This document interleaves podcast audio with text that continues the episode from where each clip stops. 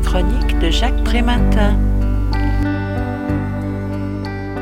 Nul ne peut mesurer l'étendue du champ de compréhension des enfants atteints de polyhandicap. Mais auteur du livre Pour des enfants polyhandicapés, une pédagogie innovante, Annick Bataille en est convaincue. C'est par la qualité de l'écoute accordée, la patience et la profonde humanité avec lesquelles on les accompagne que l'on peut le mieux être attentif à leur mode spécifique de communication. Tout comme c'est en croyant à leur capacité et à la possibilité d'améliorer leurs conditions de vie qu'il est possible de les faire progresser. Pour cela, il est nécessaire que les professionnels qui travaillent à leur contact reçoivent une formation adéquate. Il faut aussi leur donner les bonnes conditions de prise en charge de ce public si particulier, car complètement dépendant d'un tiers pour les actes de la vie quotidienne.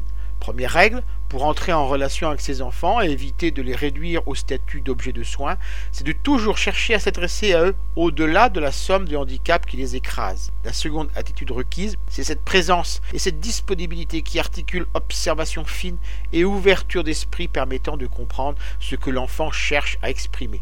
Troisième posture, toujours individualiser le soin et l'aide apportée en l'adaptant aux besoins singuliers et spécifiques de chacun. Si les professionnels sont particulièrement attentifs au bien-être physiologique, ce qui traverse toute leur action vise à l'éveil sensoriel. L'auteur retire de sa longue expérience un nombre impressionnant d'initiatives qu'elle a relayées comme chef de service d'un établissement d'accueil.